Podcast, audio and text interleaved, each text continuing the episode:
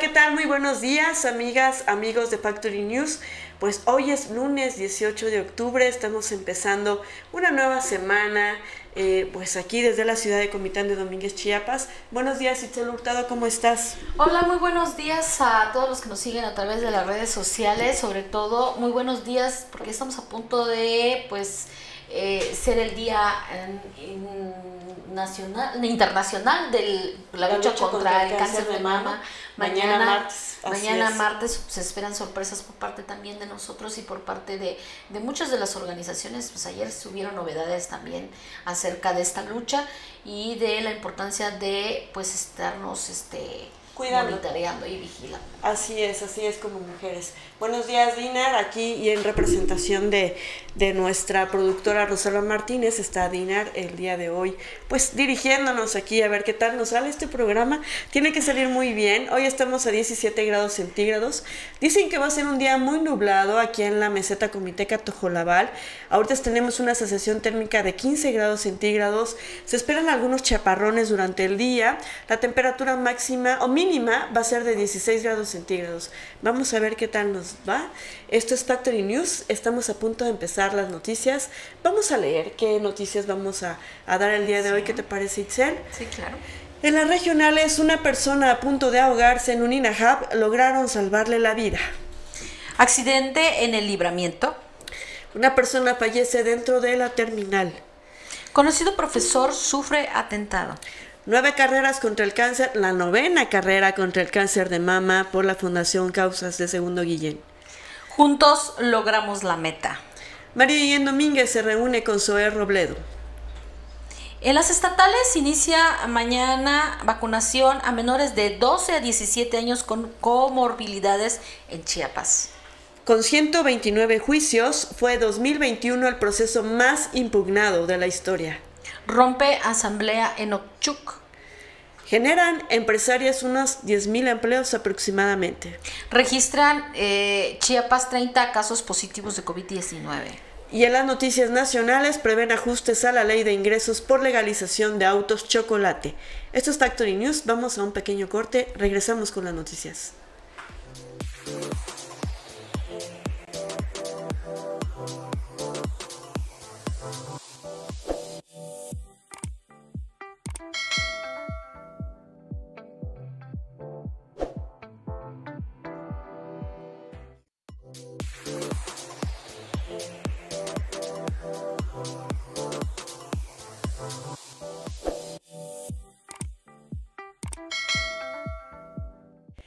Y en las noticias locales, una persona a punto de ahogarse en un INAHAB, bueno, lograron salvarle la vida.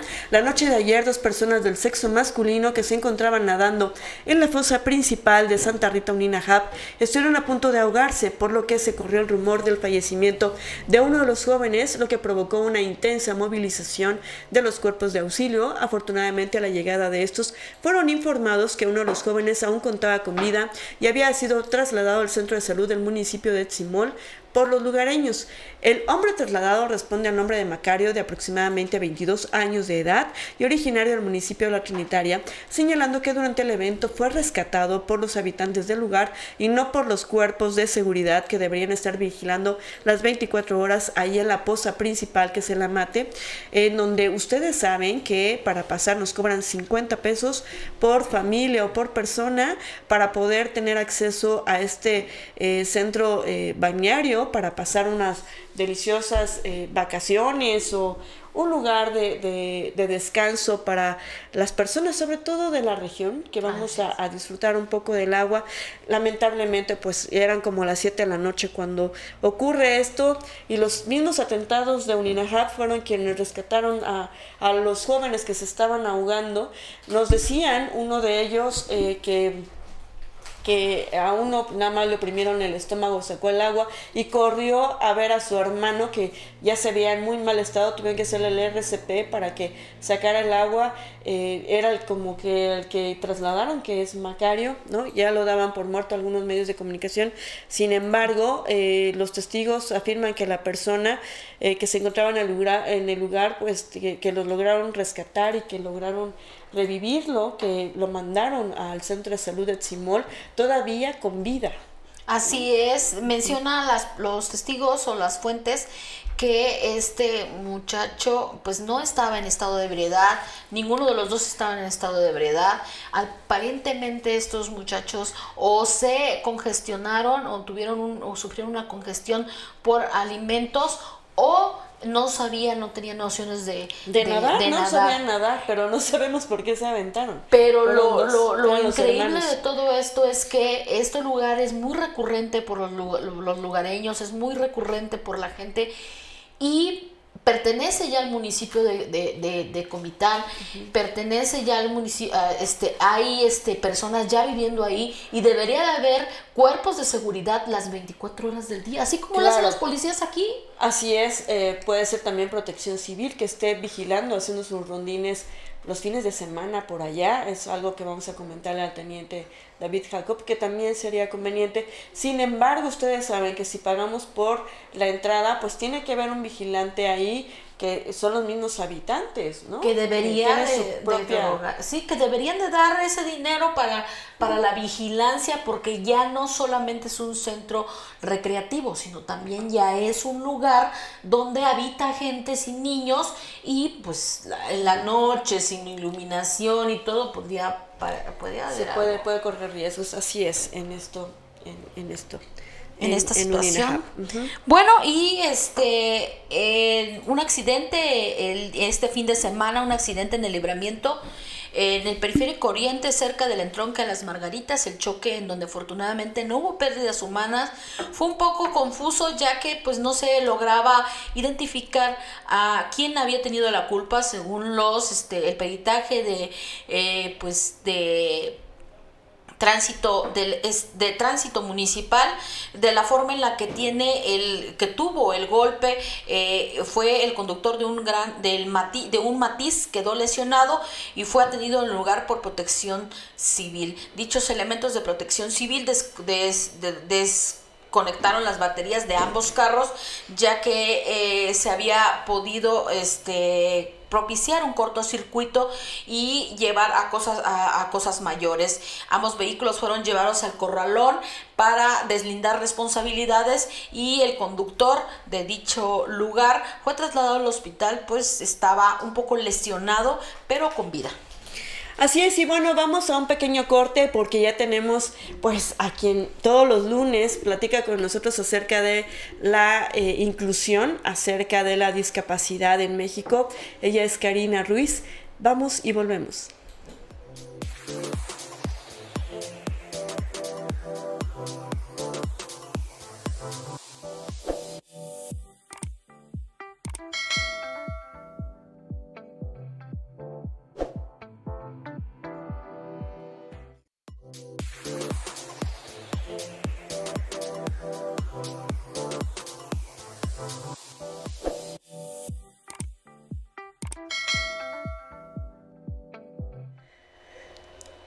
Hola Cari, muy buenos días, espero que estés muy bien allá. No sé si estás en México o en Toluca, ¿en dónde estás el día de hoy? En México.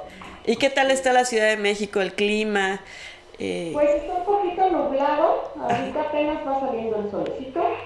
Ajá. Este, pero pues ya con la con los semáforos en verde, entonces mucha mucho tráfico. Ajá, me imagino. A ver, platícanos, ¿de qué vamos a hablar el día de hoy? Hoy vamos a hablar sobre la importancia de contar con formatos accesibles para las personas con discapacidad. Muy bien, adelante. Entonces, eh, bueno, eh, buenos días. Buenos días. muchas gracias por, por, estar el día de hoy aquí, eh, en esta mañana. Y pues bueno, el día de hoy vamos a hablar sobre estas buenas prácticas en los formatos accesibles. ¿Por qué es importante? Antes que nada, pues bueno, quiero, quiero comentarles que esto de los formatos accesibles es pues simplemente una forma que se ha buscado para poder comunicarnos de manera correcta, eh, pues así que con todas las personas. Eh, imaginemos que eh, eh, para una persona con alguna discapacidad, por ejemplo, eh, auditiva o con alguna discapacidad, por ejemplo, visual, es un poco eh, pues complicado en muchas ocasiones poder allegarse de toda la información que requiere para poder ser incluido en la sociedad, para poder tener pues cierta información en muchos casos puede ser incluso información en salud este, puede ser eh, información para las mujeres en materia de eh, eh, métodos anticonceptivos, ah, a lo mejor en materia de que si están embarazadas, cuáles son los... Em, si tiene algún problema, este, alguna alergia, ¿no?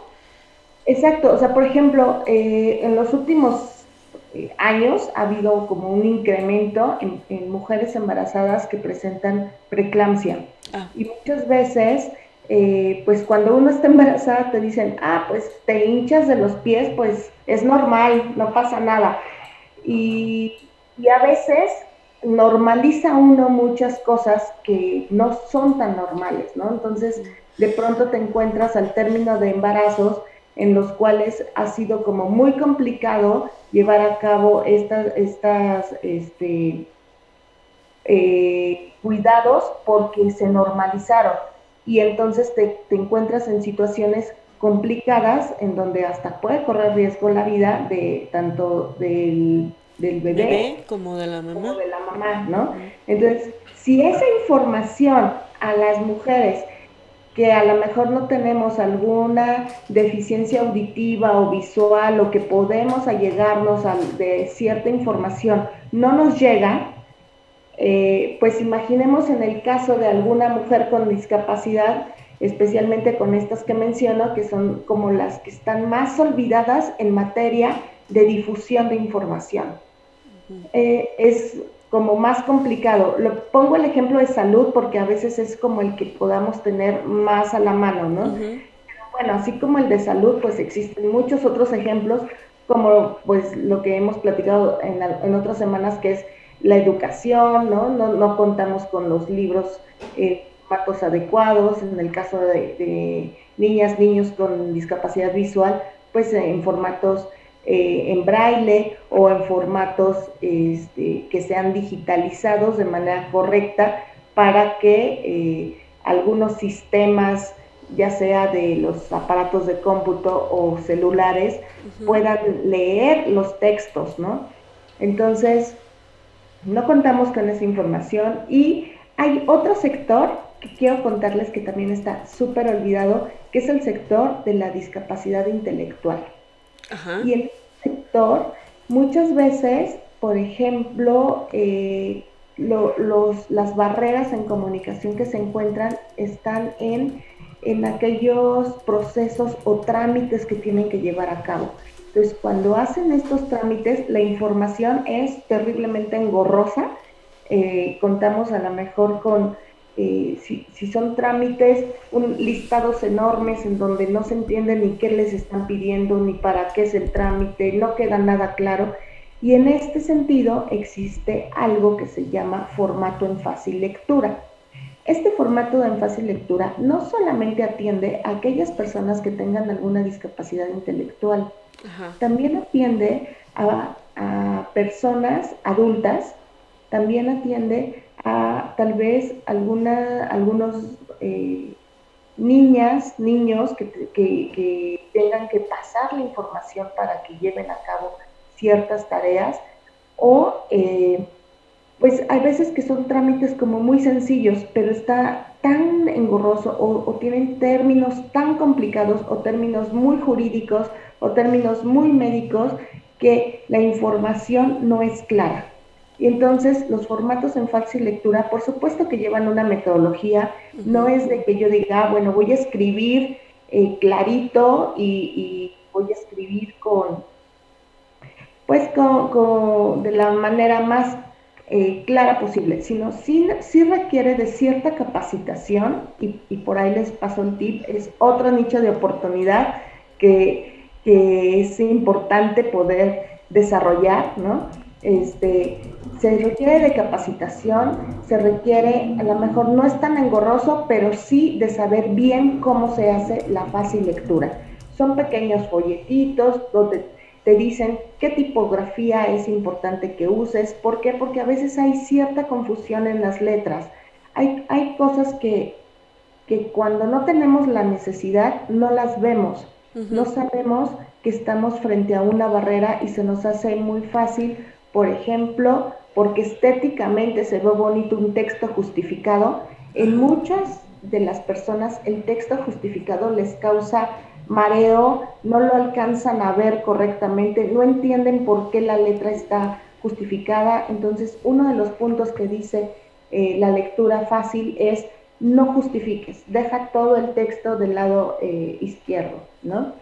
Este, eh, la utilización de iconos, la utilización a lo mejor de letras de diferentes tamaños, hay que, hay que fijarnos qué tipo de letra qué color, qué contraste está haciendo, porque también esto puede, hay personas que son débiles visuales, pero alcanzan a tener cierto nivel de, de, que todavía ven, alguna, reconocen algunos textos, y entonces si el texto es un poco más grande, pues se les puede facilitar el que lo vean. Pero si el texto está en un tono que es complicado verlo, pues no lo puede leer. Entonces, esos pequeños detallitos de a lo mejor no utilizar textos en naranjas, en verdes, en amarillos, este, que a lo mejor eh, los tamaños de letra son muy pequeños, utilizar tamaños de letra un poco más grandes, eh, el texto justificado hacia la izquierda, si es que queremos hacer un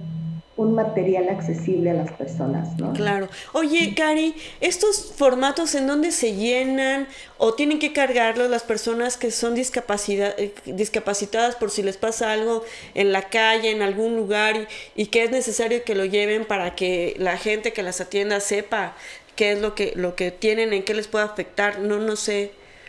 No, fíjate que eh, desafortunadamente hay muy poca información de esto. Ajá muchos esfuerzos aislados y existen algunas personas que capacitan para que puedas, eh, como para que todos podamos hacer textos o formatos, ah, le llaman formatos, pero no es que se llene el formato, sino es como el cómo poder hacer un texto que sea accesible.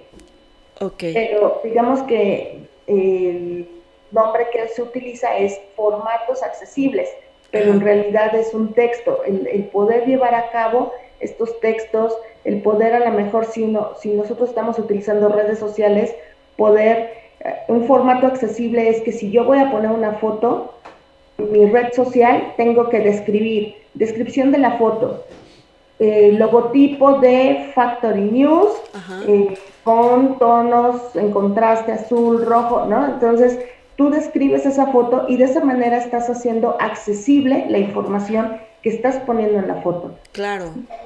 Si la información eh, nos dice, por ejemplo, ahora cuando en temporada de huracanes, a lo mejor las áreas de protección civil dicen, voy a, a publicar en dónde están los refugios y entonces publican una foto con el listado de los refugios disponibles para que las personas asistan. Pero si esa red social la está revisando una persona ciega, esa foto no la va a ver y nunca se va a enterar en dónde está. No, es accesible, claro. Entonces hay que poner la foto, por supuesto, pero también hay que poner, si no queremos poner todo el texto que dice la foto, pero que es información muy importante, a la, a lo mejor poner un enlace a la página en donde ya viene el texto completo y puede la persona picarle en, la liga y entonces lo va a llevar a esa página web donde viene listado en texto de todos los refugios en donde puede asistir en caso de alguna emergencia. Ah, claro. Ya. Así es. Ya entendemos. Ya vaya, tenemos mucho que aprender sobre, sobre todo lo que es el tema de inclusión y la importancia que, a, que se refiere a la capacitación para que nosotros los que pues no tenemos eh, una discapacidad incluyamos a las personas que tienen discapacidad así es Sí, es, es, yo creo que es un tema que en principio se ve como muy lejano y muy difícil, pero al final es algo de pensar en el otro. Es, es esta comunidad, como el ser solidario, el poder apoyar. ¿Cómo te puedo apoyar? Y entonces de, de ahí partimos para, para poder ir aprendiendo todas y todos de todas y todos, ¿no? Pues muy bien, muchísimas gracias, Cari. Eh, te vemos entonces el próximo lunes con otro tema también así súper importante. De verdad siempre aprendemos contigo cosas nuevas que son muy importantes tomar en cuenta como personas que no tenemos eh, discapacidad, pero para incluir y para no, para ser empáticos con las personas discapacitadas. Así es. Pues, un abrazo, que tengan feliz lunes. Ay, buen inicio de semana y ojalá ese, ese, ese friecito con ese calorcito ya me imagino, ¿no? Hay que cuidarnos la piel, Cari, porque afecta muchísimo. Así es. Gran día. Mucho, un abrazo. Un abrazo. Vamos a un pequeño corte, esto es Factory News, seguimos con las noticias por acá.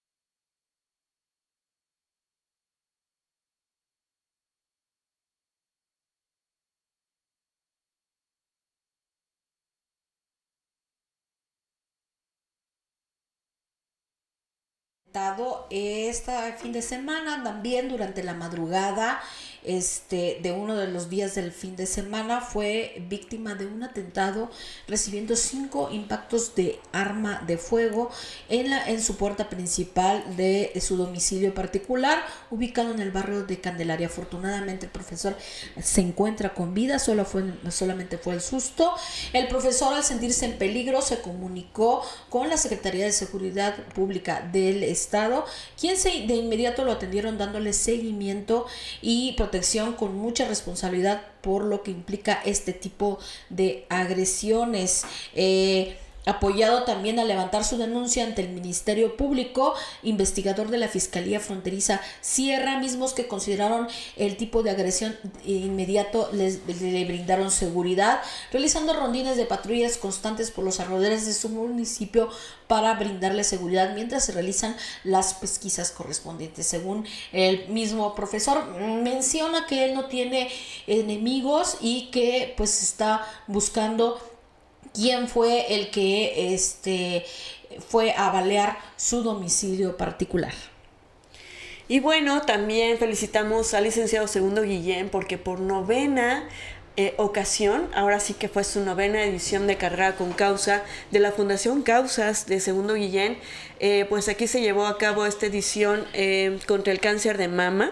Salió de la colonia Miguel Alemán. Ustedes saben que esta carrera tiene el objetivo de fomentar la cultura de la prevención entre las mujeres que ustedes saben y todos sabemos que si se eh, detecta a tiempo nos podemos salvar, podemos ser sobrevivientes de esta, de esta enfermedad. Y la justa deportiva partió en punto a las 8 de la mañana del Parque Bicentenario de la colonia Miguel Alemán y fueron dos circuitos, uno de 3 kilómetros y otro de 5 kilómetros, en donde niños, jóvenes, familia completa con la playera rosa dieron este recorrido por esta noble causa. Llegaron desde temprana edad para, desde temprana hora para poder realizar esta justa deportiva y esta carrera una vez más demostró que desde su primera edición ha llevado el mensaje de la prevención contra el cáncer de mama. Estuvo también Carlos, em, Carlos de ABC Scanner Así es, que estuvo, que es, que es un doctor que eh, siempre ha estado apoyando y también Lorena Melgar de Fundación, em, ¿cómo se llama la fundación que tiene Lorena Melgar? Que también ve por la prevención del cáncer de mama. Ah, este, Entonces, la vida en rosa. La vida en rosa, efectivamente. La vida en rosa, que toda la donación va a ser para esta, esta fundación o estas dos fundaciones, tengo entendido. Así es, bueno, y Carlos Avendaño, que es ABC Scanner, que siempre ha, apoyado pues esta causa. Segundo, Guillén. Y fíjese que em, también estuvo Toño Aguilar Mesa desde el Parque Creñahueca. El Toño Aguilar, pues ustedes saben que es diputado por el décimo distrito. Eh, diputado local por el décimo distrito y estuvo en la ciudad de Tuxtla Gutiérrez que también hizo esta justa es, hizo un recorrido, no sé cuántos kilómetros, pero también corrió. A la misma hora que se llevó a cabo la edición aquí, una Magali Guillén, que también trabaja en el Tribunal Electoral del Estado de Chiapas, también hizo esto. También Ulises, Ulises González desde la Ciudad de México, también realizó este recorrido, pues apoyando a Segundo Guillén en su novena eh, edición de la carrera de... Eh, pues una carrera lucha contra, el lucha contra el cáncer de mama, que el día de mañana es el Día Internacional para sensibilizar que tenemos que revisarnos las mujeres, que tenemos que cuidarnos para detectar a tiempo esta enfermedad que, bueno, cobra muchísimas vidas a nivel internacional. Y sobre todo eh, hacer hincapié que ni en la pandemia este, se, se, logró, este, no, se, se logró, este, eh, bueno, minimizó esta, se realizó esta, esta, esta justa, eh, ni en la pandemia dejaron de, de, de, este, de hacerlo porque durante la pandemia de manera virtual se corrió sacando fotografías, sacando, así es que es sin descanso. Segundo, Guillén ha cumplido con, con, esta, con esta finalidad, con esta noble causa que se propuso desde hace nueve años. Así es, y felicidades. Muy bien. Bueno, y también en este mismo, en esta misma este, información, en esta misma versión, eh, la Trinitaria Chiapas eh, se recolectaron durante la, la, carrera rosa que se realizó también en la Trinitaria Chiapas, también este domingo, se recolectaron más de 70 70 mil tapitas en la primera rodada familiar rosa en la Trinitaria. Se realizó la gestión para ayudar a personas de escasos recursos que enfrentan cualquier tipo de cáncer, no solamente el cáncer de mama, sino todos los tipos de cáncer que pudieran encontrarse en este municipio. Con una gran participación de la ciudadanía trinitarense, el ayuntamiento municipal que encabeza el contador Erwin Pérez Alfaro en coordinación con el DIF municipal realizaron la rodada familiar rosa dentro del marco de actividades con motivo de la lucha contra el cáncer de mama a conmemorarse el próximo martes, o sea, mañana, 19 de octubre. Rubí López Martínez, presidenta del sistema municipal DIF. La Trinitaria detalló que estas actividades y talleres ah, y campañas de salud corresponden a la importancia del diagnóstico precoz y las nuevas perspectivas de la enfermedad si es detectada a tiempo. Es, pues se dieron cuenta, nos damos cuenta nosotros de que la gente no conoce mucho la enfermedad y es real, mucha, hay mucho desconocimiento de este tipo de enfermedad y falta de información acerca del diagnóstico y prevención del cáncer. Por eso, en reiteradas ocasiones, muchos, muchos este, municipios, muchos sistemas, muchas fundaciones están llevando hacia usted la información. Es por eso que esta actividad también la realizó la Trinitaria Chiapas, el municipio de la Trinitaria Chiapas, sobre todo con el liderazgo de Rubí López, quien también este, fue y recolectó muchas tapitas para que, se, pues de alguna manera se, se diagnostiquen y se lleven a cabo estos tratamientos. Y bueno, por otro lado, hablando de salud, pues fíjense que estuvo Zoe Robledo aquí en Comitán. Eh, y bueno, Zoe Robledo será un gran aliado y gestor en materia de servicios de salud para lograr grandes proyectos en beneficio de Comitán. Destacó el presidente municipal, eh, Mario Antonio Guillén Domínguez, luego de reunirse con el director general del Instituto Mexicano del Seguro Social. Para tener más y mejores resultados, el trabajo hoy más que nunca debe ser en equipo, comentó. Es por ello que en materia de salud, las necesidades de Comitán Comitán radican en contar con centros de salud rehabilitados o nuevos, principalmente en la zona rural, para la atención del primer nivel, así como los hospitales de segundo y tercer nivel con especialidades, detalló Guillén Domínguez. Y es que hasta hoy en día los derechohabientes del IMSS de Comitán y algunos municipios aledaños tienen que trasladarse, y eso es muy cierto, a la ciudad de Tuxtla Gutiérrez o a la ciudad de Tapachula, Chiapas, para la atención especializada, por lo que al contar con un nuevo hospital general de zona en nuestra ciudad se tendrá mayor capacidad de atención por especialistas.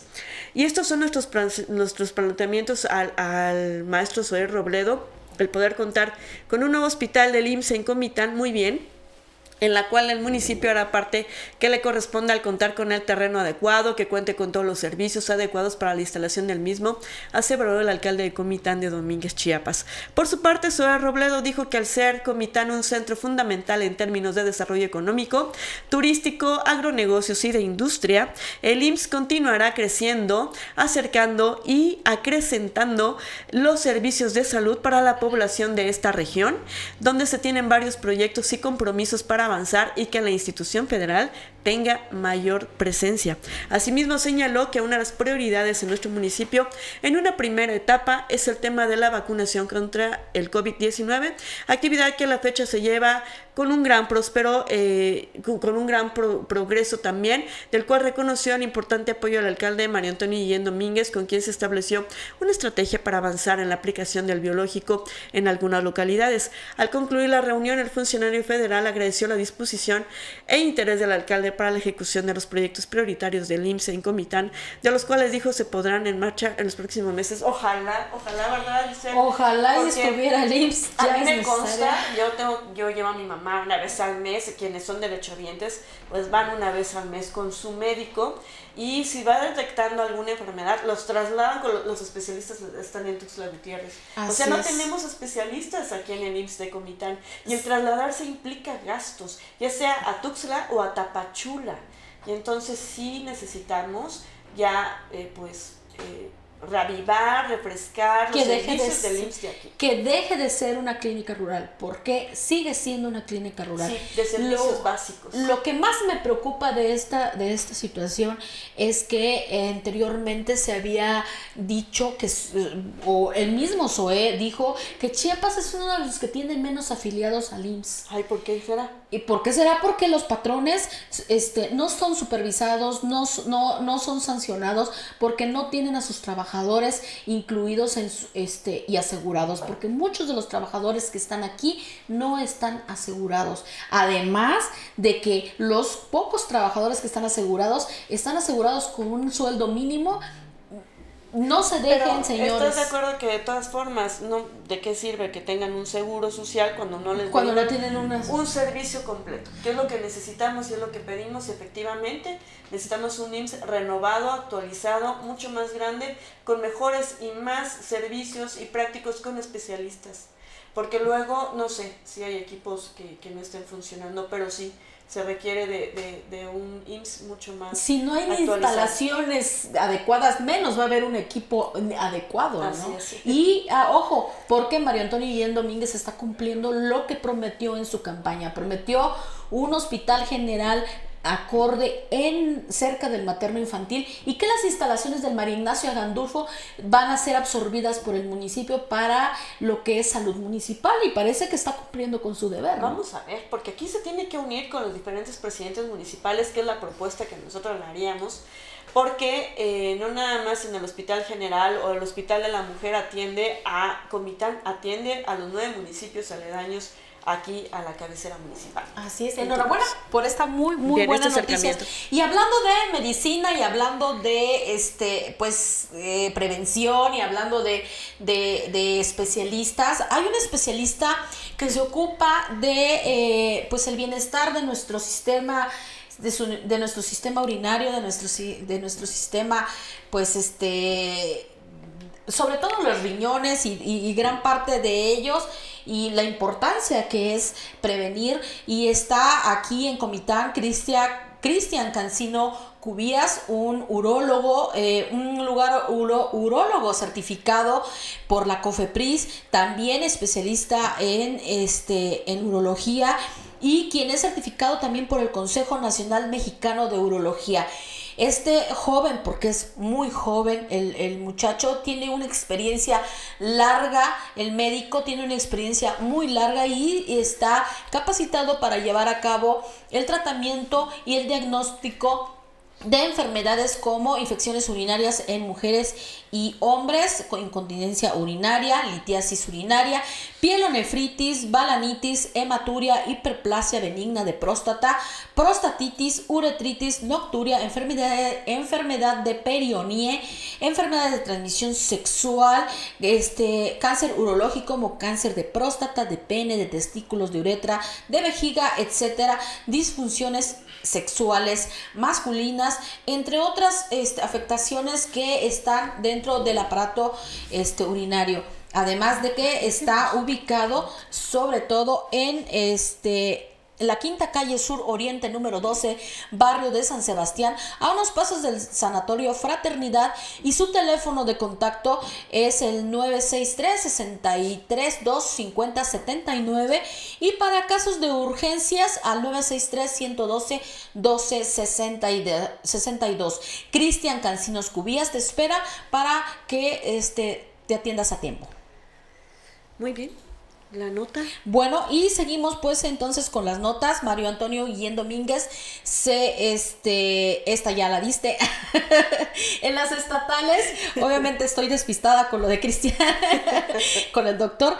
En las estatales, pues inicia mañana vacunación a menores de 12 a 17 años con comorbilidades en Chiapas. Una muy buena noticia para los que tienen adolescentes, jóvenes y adolescentes entre 12 a 17 años de edad, pero ojo, este, estos jóvenes y adolescentes que tienen una comorbilidad. Esto quiere decir que tengan una enfermedad como este, pues, diabetes juvenil o este, alguna enfermedad como el cáncer, como como enfermedades ya este muy muy muy muy cercanas el director general del Instituto Mexicano del Seguro Social, mm, Zoé Roblero, y el gobernador del estado de Chiapas, Rutilio Escandón Cadenas, dieron a conocer que a partir del día de hoy iniciará la vacuna contra el COVID-19 a menores de 12 a 17 años con comorbilidades en la entidad. Esto quiere, no, esto no quiere decir que inmediatamente se van a poner en las diferentes este, lugares, pero sí van a, vamos a estar este, informando en los este, aquí en, Factory News qué días empiezan en Comitán y qué días empiezan en Palenque y así porque van sucesivamente. Eso de Roblero señaló que el inicio eh, eh, que el inicio en algunos estados de la vacunación a la población entre 12 a 17 años de edad con comorbilidades en el estado tiene el reto de integrarse a este proceso. Subrayó que a través de, de él este, a través del equipo de trabajo del doctor Manuel Cervantes Ocampo, coordinador de atención integral a la salud en el primer nivel, integrado por más de 30 médicos especialistas en tema de vacunación, se diseñó el lineamiento del sector salud para la vacunación de menores de 12 a 17 años con comorbilidades. En ese sentido, el doctor Manuel Cervantes Ocampo comentó que mañana, mañana o sea el día de hoy, iniciará formalmente la vacunación contra el COVID-SARS-CoV número 2 para población de 17 a de 12 a 17 años con comorbilidades. Y bueno, hablando de salud, eh, si usted tiene eh, algún problema, si sus niños, sus niñas tienen algún problema de salud, pues pueden ir con el mejor doctor que es el eh, pediatra Carlos Nájera en el espacio pediátrico. Si buscan atención especializada para sus peques, ya saben que existe un espacio eh, de salud, el espacio pediátrico con el mejor pediatra, como les digo. Ellos brindan atención, el, el brinda atención en la cuarta avenida Poniente Norte número 8, en el barrio de Guadalupe, aquí en la ciudad de Comitán de Domínguez, Chiapas. Para citas es el 963 101 4031. Ahí van a a poder atenderse desde pediatría, odontopediatría, cirugía pediátrica, neumología pediátrica, cardiología pediátrica, alergia, inmunología pediátrica, tamices auditivos, cardiológico y metabólico y todas las vacunas del sector público y privado. Esto en pediatría, pero que cree que también tiene varios especialistas eh, como oftalmólogos, ginecólogos, ortodoncia, traumatología y ortopedia. Ahí también se pueden ser atendidos también los adultos. Pero bueno, si usted usted necesita una, una cita, llame al 963-101-4031, 963-101-4031. Y seguimos con las noticias. Ahora sí que fueron 129 los juicios durante el 2021, que, es, que fue, dice el TECH, el proceso más impugnado. Fue el año en que mayor número de municipios impugnados tuvimos en nuestro estado, declaró la magistrada presidenta del Tribunal Electoral del Estado de Chiapas, Sofía Ruiz Olvera, quien presentó el segundo informe de labores 2021, en el cual se refirió a los resultados del proceso electoral local ordinario 2021. La magistrada detalló que después de la jornada electoral realizada el 6 de junio del año en curso, el TECH recibió un total de 129 juicios de inconformidad municipal en contra de los resultados correspondientes a 70 municipios. 63 de estos fueron impugnados ante la Sala Regional Jalapa del Tribunal Electoral del Poder Judicial de la Federación, mientras que 7 no recurrieron a la impugnación. El 97% de las sentencias emitidas por el órgano jurisdiccional fue confirmado por la Sala Jalapa, ante lo cual destacó que eh, fue el periodo en que menos cantidad de resolutivos fueron revocados por dicha sala, con tres municipios, a comparación del 2018 en el que fueron nueve y seis de 2015. De los 125 municipios que conforman la geografía chiapaneca, no fueron impugnados los resultados de la contienda electoral en 54 de ellos, sin contar el municipio de Oxchuc, que se rige por el sistema de usos y costumbres, subrayó la magistrada. Se validaron elecciones y otorgaron constancias de mayoría y validez a 62 municipios, hubo un juicio no presentado, se desecharon dos y se declararon nulidad en cinco. Las ciudadanas y los ciudadanos que sintieron vulnerados sus derechos recurrieron ante la sala regional Jalapa 63 municipios impugnaron nuestras resoluciones de tales juicios de inconformidad y el Pleno de la Sala confirmó los resultados de 58 municipios. Respecto a resultados distritales, durante este periodo no se presentaron juicios de inconformidad, atendieron de forma virtual 62 audiencias de alegatos y debido a la pandemia las sesiones se realizaron por vía Zoom, 53 ocasiones de manera pública y 24 veces de manera privada. La magistrada presidenta informó que el Pleno que resolvió los juicios estuvo integrado por la maestra Angélica Karina Ballinas Alfaro, quien después de un periodo de siete años culminó su eh, magistratura el 2 de octubre, y el magistrado Gilberto de Guzmán Batis García, a quienes agradeció el apoyo brindado. Pues bien por el TECH hicieron un buen trabajo durante este 2021.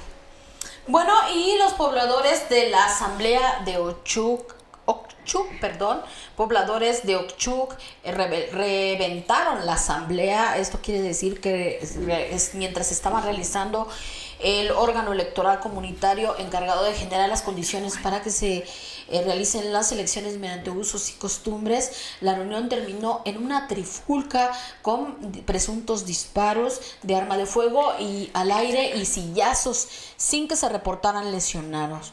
Afortunadamente, Belisario Méndez Gómez, presidente del, del OEC, explicó que en la reunión efectuada en la cabecera municipal participaban alrededor de 500 personas y el tema que se discutía es que si se integraba cuatro o dos miembros más a las 16 que ya integraban este organismo comentó que uno de los grupos accedió, agredió dos unidades en las que se transportaban Sofía Margarita Sánchez Domínguez, consejera del Instituto de Elecciones y Participación Ciudadana, y otros funcionarios que acudieron en calidad de observadores. Agregó que el tema se trataba en varias, se trató de varias asambleas desde hace dos meses, pero no había sido posible llegar a acuerdos porque uno de los grupos encabezados por Javier Gómez Méndez y Sergio López, el, el, que reventó el encuentro, ha rechazado el acuerdo de la Asamblea de que se les dé dos y no cuatro espacios que piden en la OEC.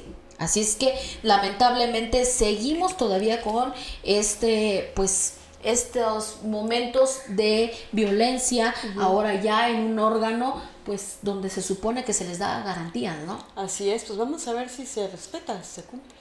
Pues esperemos que ya, porque ya, ya, ya, sobre todo en Altamirano, en Ochuc y en todos estos lugares ya han sobrepasado y sobre, sobre, sobre medido esta situación que, que en Chiapas este, están pues, exigiendo manejar su propio gobierno, ¿no? es válido, a través es de válido, pero ya se les fue de las manos también al gobierno el hecho de que ya no garantiza la el que no se controla, ¿no? el derecho de Estado. Pues bueno, Eh, cambiando de tema, fíjense que pues, muy orgullosa de esta nota porque Beatriz Elena Figueroa Córdoba, presidenta de la Asociación de Mujeres Jefas Empresarias, el AMIE, en Chiapas, expuso que la actividad empresarial de las mujeres es poco conocida. Sin embargo, es de gran relevancia, generando hasta estos momentos un estimado de 10.000 empleos en la entidad. Indicó que esta agrupación aglutina a 200 mujeres empresarias de Chiapas, generando esta importante cantidad de empleos directos, formales, en la ciudad de Tuxtla Gutiérrez, también en Tapachula, Chula en Comitán, en San Cristóbal y Villaflores. En este último trimestre del año, un grupo de 12 empresarias ofertarán productos en Dubái eh, con el propósito de tener presencia internacional y campo de exportación. Indicó también que durante la pandemia de COVID-19 se registraron eh, afectaciones en varias empresas locales que tuvieron que cerrar por el eh, distanciamiento social. Sin embargo, no hay registros sobre este grupo de mujeres que indiquen que se haya ido a la quiebra.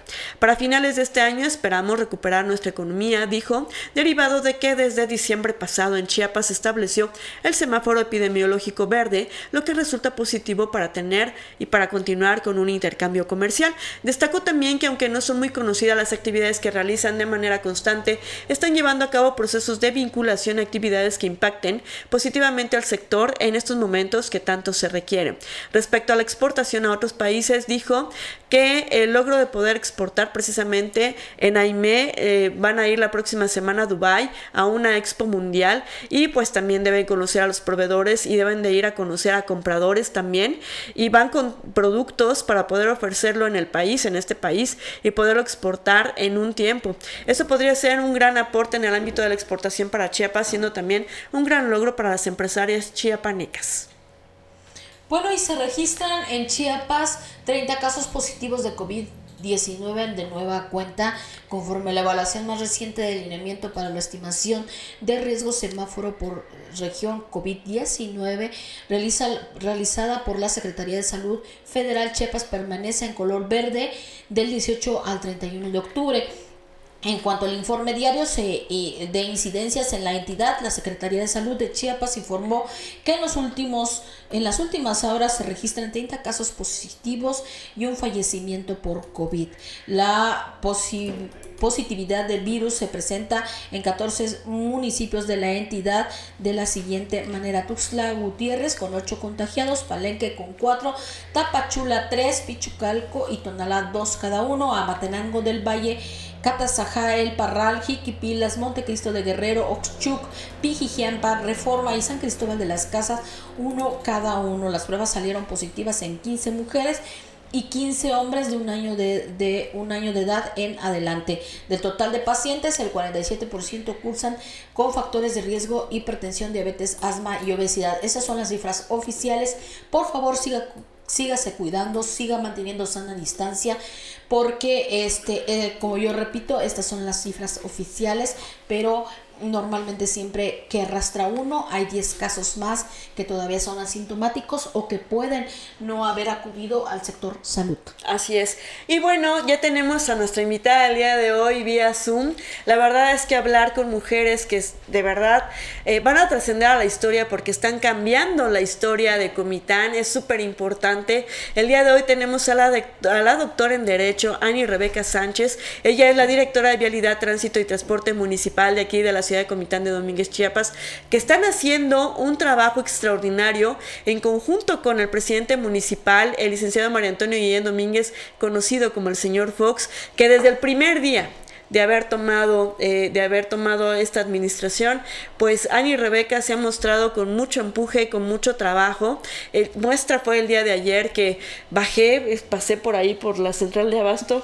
De verdad verla trabajar porque es una mujer que se involucra eh, verla trabajar junto con sus elementos súper importante pero qué mejor que ella que nos platique qué es lo que está haciendo esta dirección de vialidad tránsito y transporte municipal. Buenos días doctora cómo estás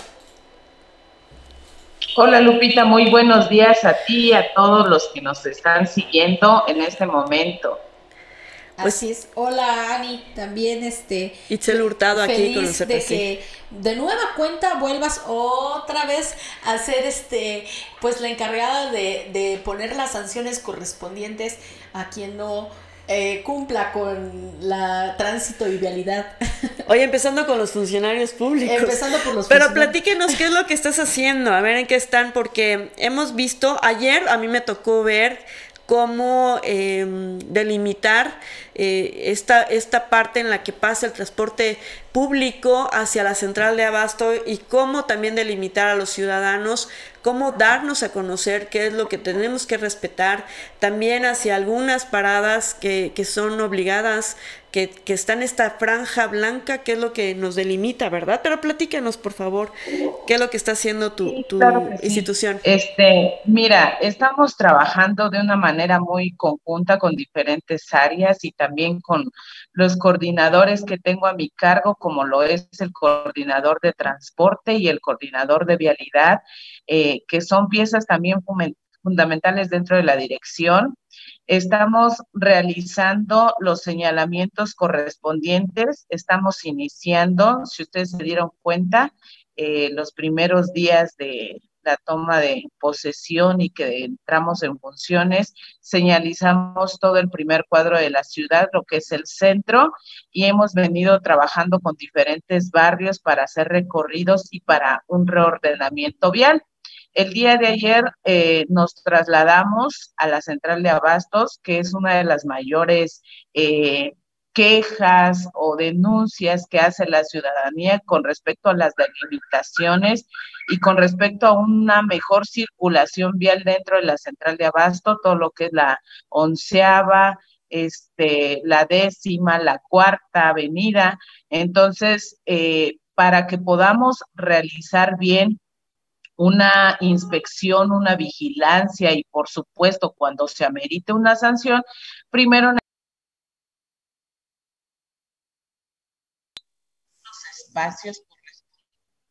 eh, uno de los mayores problemas eh, ha sido y que nos han dicho la ciudadanía es con respecto al transporte público y es por eso que ayer tomamos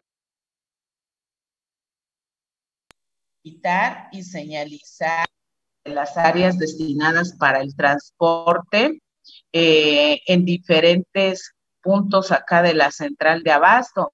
Eh, a mí me gustaría también que les platicara aquí nuestro coordinador de, transporte para que también lo conozcan y que cualquier queja este, o denuncia también eh, pueda ser canalizado a través de él.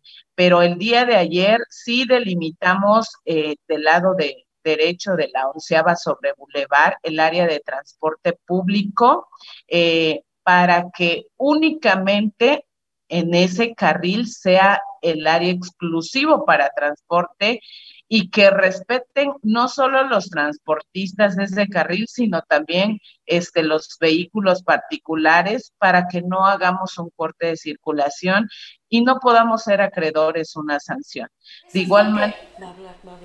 Ah, Eso es lo que yo, yo quería hacer esa pregunta porque en los lugares en donde se estacionan este el transporte público en, en, la central de abasto se hace un desastre y se y se hacen grandes colas y pitadero y todo no pero en los lugares en donde se estacionan se estacionan particulares eso es lo que lo, lo que ibas a decir pero por, por favor prosigue porque yo creo que te interrumpí. Sí así es este, generalmente en el área cuando es exclusivo de transporte, eh, a veces hasta los mismos turistas o a veces los mismos conductores de acá no sabemos a veces eh, respetar, hace falta mucha educación vial y por supuesto a veces los colores de las eh, guarniciones que se realizan. Eh, aquí en el municipio de Comitán de Domínguez delimitamos siempre el área de transporte, de pasos peatonales, incluso hasta de la ciclovía que se va a realizar con el color blanco. Por lo tanto, aquí en nuestro municipio, cuando vean el color blanco y hay el señalamiento o el disco de señalamiento destinado para transportes, porque le corresponde a ese grupo. Entonces, ¿qué hacemos a veces? O una de las mayores sanciones que se ha presentado aquí sobre la central de abasto es precisamente por los cortes de circulación, pero también porque este, hacen, eh, las paradas son de ascenso y descenso, pero generalmente se estacionan por un tiempo muy prolongado este, también los mismos del transporte público y eso hace que se nos vaya congestionando la vialidad. Muy importante recalcarlo porque eh, las paradas que son destinadas y que tienen una ruta aquí dentro del municipio, pues para eso es, para hacer el ascenso y descenso. Cuando es transporte foráneo, pues tienen una terminal. Y cuando quieren hacer área de carga y descarga, también hay un espacio destinado que ahí mismo en el disco de señalamiento lo dice, de carga y de descarga. Entonces, ¿qué nos hace falta? Nos hace falta mucha educación vial, nos hace falta que también respetemos esos, este, esas áreas que son exclusivas de transporte y que también los mismos transportistas respeten lo que debe de realizarse dentro de ella.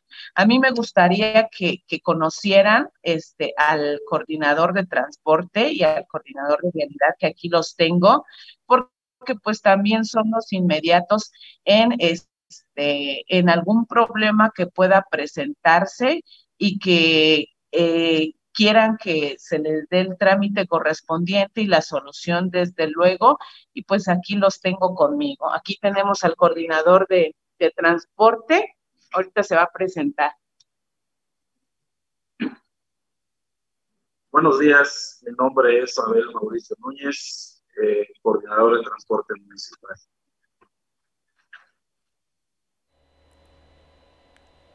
Hola, buenos días. Mi nombre es Francisco Humberto Aguilar Narváez, eh, coordinador de vialidad. Mucho gusto. Ah, sí, y, precisamente, fíjense, hablando de transporte, pues yo tenemos bien, bien importante y puede decir lo que está bien realista de ayer. Bien. Este, pues más que nada, gracias por, por el espacio. Y ahí, este, brevemente, pues, eh, prácticamente aquí con la, licenciada directora este, de, esta dirección, pues estamos trabajando en, coordinación, es un, es un gran equipo y pues la única finalidad es este, darle más fluidez al, este, al, parque vehicular, lo que es el transporte y particulares. Y pues la encomienda de nuestro ciudadano presidente municipal es hacer un reordenamiento que haya orden aquí dentro de la ciudad, en el municipio, pero claro, sin violentar los, los derechos de cada uno de los, de los usuarios. Entonces se está trabajando esa parte, incluso se está trabajando también con las, con las organizaciones para que también ellas, los representantes, nos permitan hacer nuestro trabajo que nos corresponde cada uno de nosotros. Hay ah, una pregunta, ¿hay algún, hablando de orden eh, en tránsito, en vialidad, ¿hay algún, va a haber algún reordenamiento de entradas y salidas, de, circulación en algunas calles y avenidas? Eh, en el caso de, algunas circulaciones están este, haciendo proyectos para ver cuál, cuál serían las mejores opciones y este, hay que cambiar algunas vialidades, eh, algunas que faltan señalizarse, todo ese, ese tipo de situaciones son los que se están, se están analizando. Y, posteriormente, pues también está dentro del proyecto hacer este, algunos cursos, llevar a cabo algunos cursos con, con este, los, los choferes, eh, cursos de, de vialidad y de capacitación para que todo eso también contribuya para este, seguir este, más adelante en este proyecto. Muy importante lo que dijo, este, sobre todo con el que se esté platicando con las organizaciones sociales, porque han habido muchas quejas, sobre todo en lo que es el tramo de Aurrera, en donde se están eh, estacionando hasta en doble fila, en fila los fines de semana y que pertenecen a organizaciones sociales y que no se pueden mover, no se les puede quitar, no se les puede interrumpir porque este eh, pertenecen a organizaciones sociales. El hecho de que ustedes estén platicando con estas organizaciones sociales quiere decir que de alguna manera están tratando de este ya reordenar esta situación que mucho se ha quejado la gente. Pero ¿cómo van avanzadas las pláticas? ¿Han cedido ellos a, a, este, a ponerse en orden? Eh, mire, afortunadamente, eh, con las personas que, representantes de organizaciones que hasta este momento hemos tenido la oportunidad de platicar con ellos, eh, tienen mucha voluntad de, de, contribuir al, al, proyecto de nuestro ciudadano señor presidente. Entonces, este, sí hay avances. Y en cuanto a los, los lugares que usted este, comentó, ya es, está dentro del proyecto de trabajo que, que, traemos aquí junto con la Dirección de Vialidad. Bien. Este, yo digo que sí hay muchos avances en cuanto, en cuanto a esa situación y esperamos que en un lapso de tiempo no muy, no muy prolongado ya la ciudadanía pueda ver los resultados de lo que se está trabajando. Muy bien, muy bien. Y el otro coordinador, por favor que también, que también tenemos preguntas para él. Francisco Aguilar Narváez. sí, dígame. ¿Cuál es su función para empezar? Bueno, primeramente es aquí colaborar con la directora, eh, como ella lo comentó, en cuestiones eh, administrativas, en cuestiones de alguna, alguna problemática en cuestión de, de, las vialidades, con mucho gusto yo lo voy a estar atendiendo, porque ya ve que la dirección es un poco grande en lo que abarca y, y a veces la directora pues tiene otros temas que estar atendiendo y yo estoy con mucho gusto aquí para estar colaborando con ella cuando ella no pueda estar presente en cualquier situación. Muy bien, con respecto a las infracciones, eh, cuando platicamos la primera vez con la directora, nos dijo que la primera eh, la primera este, instrucción fue que sean preventivos, ¿no? Que con respecto a que vayan invitando a los ciudadanos a que si nos estacionamos en algún lugar que era prohibido o de discapacitados, que nos dijeran, ¿no? Para generar esta cultura vial, para que no volviéramos a cometer estos errores. ¿Todavía siguen a nivel preventivo o ya entramos con todo con las infracciones por no estacionarnos de la forma correcta? Sí, este, ahorita sí se está haciendo prevenciones, no hay este, infracciones, pero al menos los que ya están remarcados, pues sí se tiene que ir eh, alineando las, las personas que, que cometen esa falta. Pero sí se está llevando a percibimientos preventivos y, y este, pues no estamos así muy tajantes de que ya una infracción, estamos siendo tolerantes, se le está haciendo la invitación a la, a los conductores a que respeten las señalizaciones que, que se están remarcando, porque algunas ya, ya se han perdido la coloración de, de, las vialidades.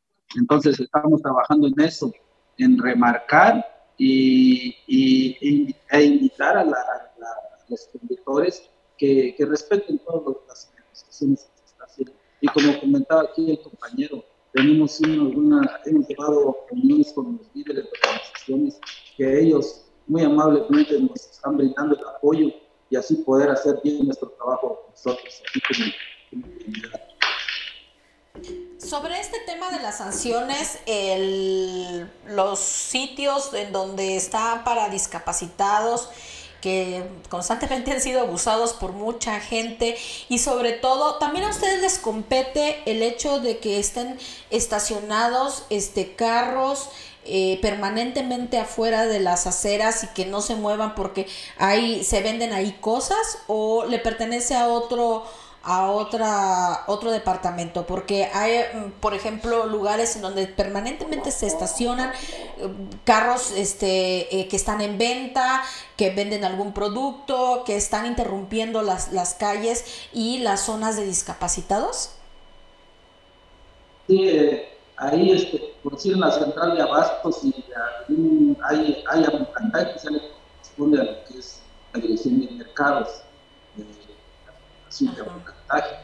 Eso les compete a ellos este, retirar o ir a, las personas a que pues, ahí deben de, de dejar libre el acceso al transporte. En cuestión de discapacidad, pues sí nos corresponde hacer este, el, el apercibimiento, caso, a ese como realidad. Pero lo que usted dice, que son las paradas, sí es, eh, es lo de ataque, sería Ok, regresamos con la directora, por favor, para hacerle ya la última pregunta y ya seguir con... Sí, aquí estamos. Eh, Ani, em, empieza la semaforización. Yo la verdad, con respecto a, a, los semáforos, vivimos varios meses sin algunos semáforos en servicio. Eh, fue muy complicado porque ya le decíamos el semáforo o el paso de la muerte a uno que tenemos aquí frente a una gasolinera en, en el Boulevard de las Federaciones que estuvo mucho tiempo sin funcionar. Y e imagínate, ya regresamos a a cómo era antes, a, cruzar y a ver quién ganaba el paso. Eh, al otro día que ya habían tomado la nueva administración, ya estaba funcionando, eso felicidades. Pero todavía falta eso de que estén sincronizados los semáforos. ¿Algún plan con esto? Así es, de hecho, este, desde los primeros días de, de la gestión, Estamos trabajando, hicimos un recorrido, estamos haciendo los recorridos para ver eh, cada semáforo qué le hace falta, qué necesita para que podamos, eh, eh, en tema de semaforización, hacer una buena programación de los semáforos. obviamente, saben que los semáforos también es un tipo de señalamiento este, donde necesitamos también poner un este, orden y necesitamos también la reprogramación de los mismos porque hay muchos que quedan en destello muy rápidamente. Tenemos el caso también del ESECO, de los semáforos del ESECO que son las 8, 9, 10 de la mañana y todavía siguen destellos. Entonces, esa parte ya la estamos trabajando con el ingeniero que se encarga de la semaforización y pues ya nada más vamos a hacer la, gestión, que es lo único que nos hace falta, la última parte de la gestión administrativa para que se lleve a cabo esa reprogramación y podamos tener este, los semáforos mejor sincronizados, mejor reprogramados y que se pueda brindar un mejor servicio a la ciudadanía gracias a Dios, pues ya se tiene la experiencia de la, este, de la vez pasada porque eh, veníamos ya trabajando con ello y pues entonces ahorita es únicamente ver los focos rojos que tiene aquí nuestra ciudad que ya se conocen y trabajar con ellos. Es muy importante lo que comentaban también hace rato con respecto este, al ambulantaje. Es un tema que se trabaja de manera conjunta, de manera este, coordinada y en equipo con diferentes direcciones, como la dirección de mercados, la dirección de ambulantaje, este, donde eh, podemos ver muchos lugares donde apartan lugar, muchos lugares donde hay vendimias, muchos lugares donde este, dejan sus espectaculares afuera y las vialidades deben estar totalmente libres de todo objeto tal y como lo marca nuestro reglamento. Entonces, hemos estado previniendo a varias empresas, a varios negocios donde eh, sacan sus em, espectaculares afuera eh, para que sea más visible y los invitamos a que este de acuerdo a las disposiciones reglamentarias y de una manera consciente y sensible a que también dejen de, apartar lugares y dejen sus objetos en la vía pública.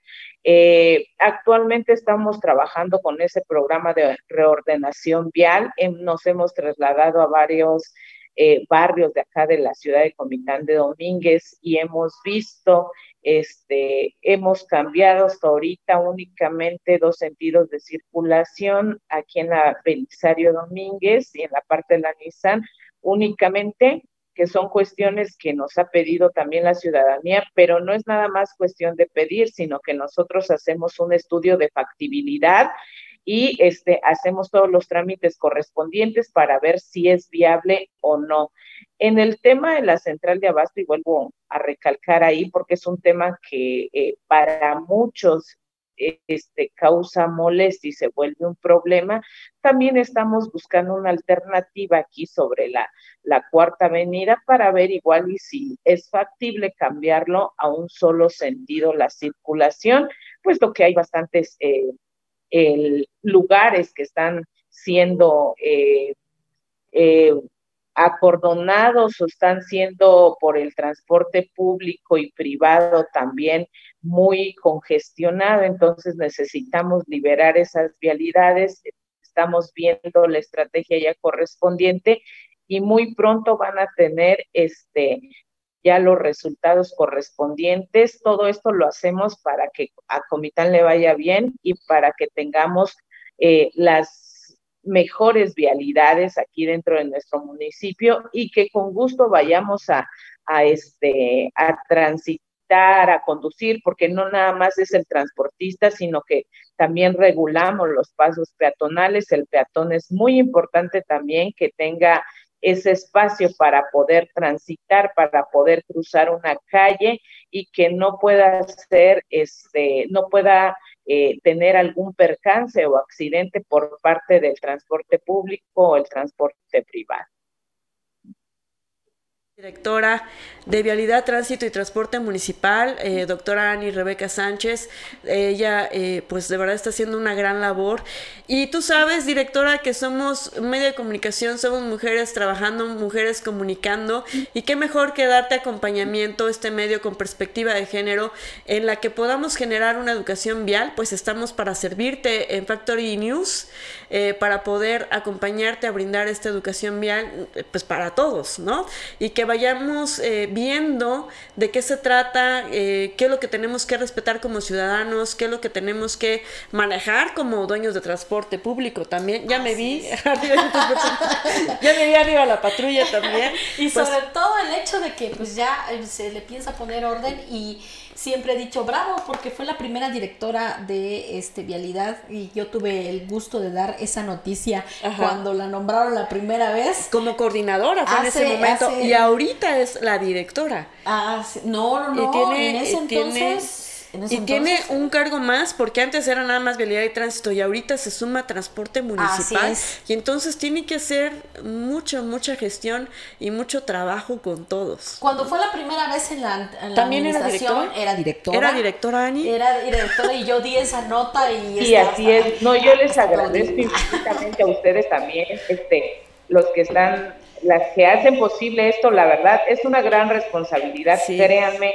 porque hay que ver aquí es un área 100% operativa y hacer una labor también internamente administrativa es sumamente complicado.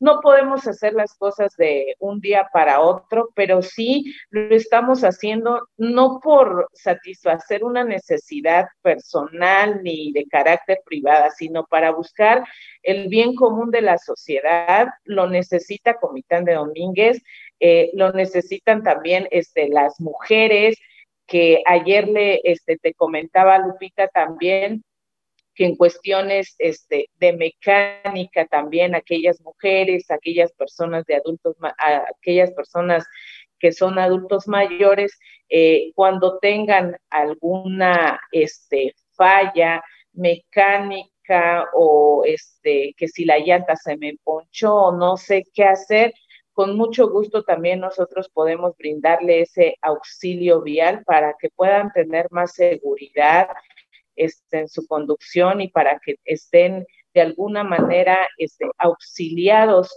por alguna área de aquí del municipio y sobre todo aquí por vialidad y tránsito y transporte municipal.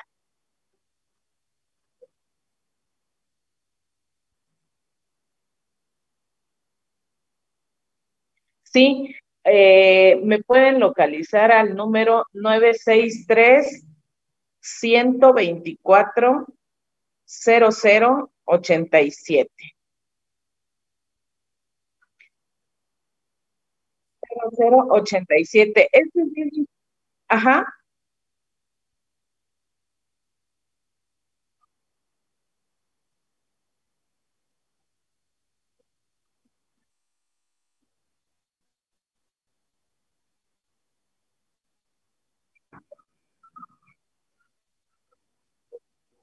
Sí, exactamente. Aquí también por parte de Vialidad va a haber ese curso este, que nos van a impartir para todos los elementos de vialidad y para todos también los que gusten venir acá a las instalaciones. Lo vamos a tomar este fin de semana. Nosotros lo vamos a tomar este jueves, viernes y por supuesto en el área de protección civil el día sábado, pero están sumamente invitados todos los que quieran aprender, sobre todo uno de mujer que a veces eh, desconoce mucho de esta parte de la mecánica, pues lo básico lo necesitamos hoy en la actualidad y qué mejor con un curso que es totalmente gratuito y que nos vamos a capacitar en ello.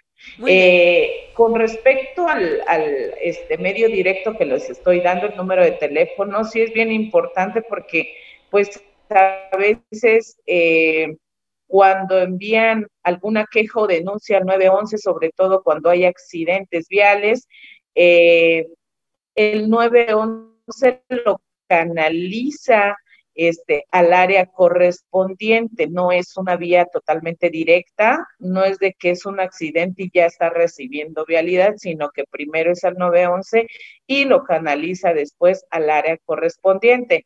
Por eso en el número de teléfono que les estoy dejando, cualquier cosa es de manera directa aquí, ya en vialidad. Ok, perfecto. Muchísimas gracias. Muchísimas gracias. Pues ya sabes que vamos a estar acompañándote pues en esta administración para mostrar qué es lo que está haciendo una mujer eh, pues con el ánimo de que a Comitán le vaya mejor, ¿verdad? No, muchas gracias a ustedes, de verdad los felicito, un programa que siempre me ha gustado, súper excelente, y gracias por la invitación y gracias por estar siempre aquí presente acompañándonos. Claro que sí, buen día. Buenos días. Y bueno, eh, ya para finalizar, ya la última este, noticia, este la, la nacional. este, este programa, pues sí, la internacional, pues, pues así se maneja que el paquete de predictámenes de la Ley de Ingresos 2022, la miscelánea fiscal y de la Ley Federal de Derechos que se pondrá a votación este lunes, o sea, el día de hoy, en la Comisión de Hacienda de la Cámara de Diputados, contempla ajustes respecto a la iniciativa presentada por el Ejecutivo Federal, en los que establece que los recursos obtenidos por la regularización de automóviles usados proveniente de Estados Unidos, conocidos como autos chocolate, así se llaman, se destinará a pavimentación en municipios del norte del país. Ay, debería Otra vez del norte. Y sobre todo que aquí hay mucho chocolate, en el sur hay mucho chocolate. Y dentro de las modificaciones que se perfilan en la ley de ingresos se define en su artículo décimo Séptimo, que los ingresos por este concepto en los estados de Baja California, Sonora, Chihuahua, Coahuila, Nuevo León, Tamaulipas y Baja California Sur no se incluirán en la recaudación federal participable, sino que se destinarán a la Secretaría de Hacienda y Crédito Público para acciones de pavimentación en los municipios que correspondan, pero del norte del país. El proyecto detalla que la distribución será porcentual basada en el número de vehículos regularizados y registrados de acuerdo con el domicilio con el que se haya realizado el trámite respectivo en términos de las disposiciones que emita dicha secretaría. Pues así las cosas con los autos chocolate. y ya, bueno, ya futuramente estarán regularizados. exacto. y ya eran muchos años, eran décadas que se pedía que los chocolates, los carros chocolates o los carros que se transportaban de, Estados, Unidos? Estados Unidos fueran regularizados y fueran ya eh, pues cobrados los impuestos porque muchos así se fueron. Así es. Y bueno, pues esto es, ya saben que es comunicación sin límites, factor de comunicación sin límites mujeres trabajando, mujeres informando para ustedes todos los días a través de este espacio informativo y gracias al patrocinio de la residencia geriátrica Los Sabinos, nuestro amigo eh, Alfaro Guillén, el doctor Gilberto. José Gilberto Alfaro Guillén, quien nos da acompañamiento todos los días. Él cuenta en la residencia geriátrica Los Sabinos eh, con un equipo de especialistas de la salud con perfil geronto geriátrico convencidos que la necesidad de atención integral eh, que necesita la población adulta mayor. Mayor información, esta residencia se encuentra ubicada en la avenida Josefina García número 27, esquina con Reinaldo Avendaño sin número, es decir, que está en la entrada Zapata, seis cuadras a la izquierda, ahí van a descubrir esta residencia tan bonita que está ahí pintada de diferentes colores y el teléfono para cualquier cita para sus adultos mayores es el 963 108 9500. Gracias, doctor Alfaro Guillén, por patrocinar este espacio. Y bueno, nos escuchamos y nos vemos mañana porque ya vimos... ¿Quién dice qué?